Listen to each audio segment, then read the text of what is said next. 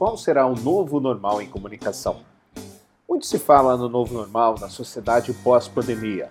Dizem que a vida das pessoas não será mais a mesma, que nos acostumaremos com o tal distanciamento social e que a vida das pessoas será cada vez mais online, como o home office, por exemplo, que deixará de ser tendência e passará a ser o normal.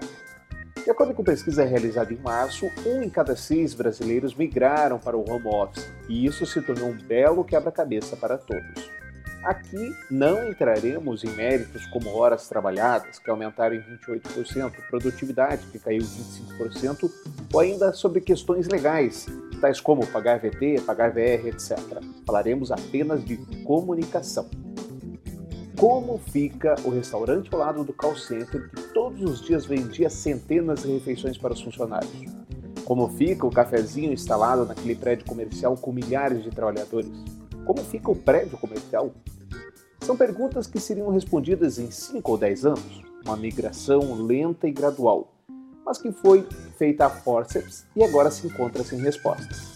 Especialistas apontam que grande parte das empresas que trabalham com alimentos fizeram a migração forçada para o delivery.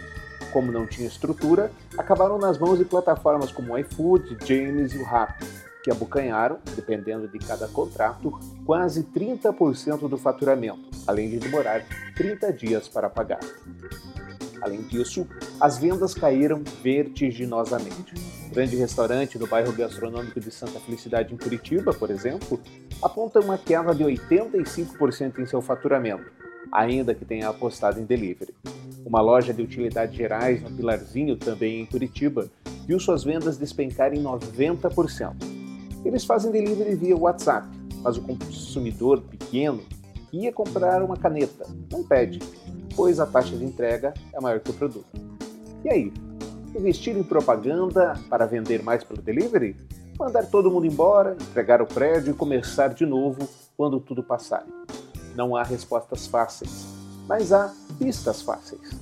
Se você acompanha este blog há algum tempo, sabe que batemos sempre na digitalização das marcas.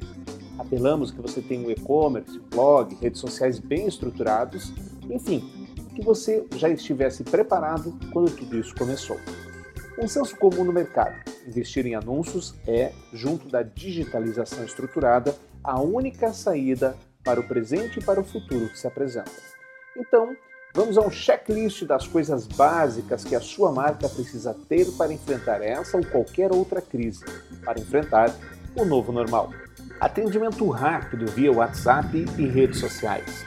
Postagens sobre novidades e produtos em redes sociais. Mas lembre-se, não é apenas para vender. Um menu, cardápio, portfólio ou um catálogo de tudo que você vende online. Integração com serviços como o Entrega Curitiba um e-commerce, se isso fizer sentido para você. Comunicação constante com o seu cliente via e-mail, mensagens ou vídeos em stories.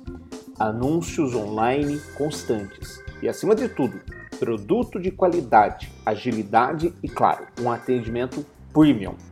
Qual oferta ou serviço te fazem únicos? O que faz da sua marca única frente aos seus concorrentes? Respondendo a essa pergunta e seguindo essas premissas, não se preocupe, ainda que com muito trabalho, você estará pronto para enfrentar o novo ou o velho normal.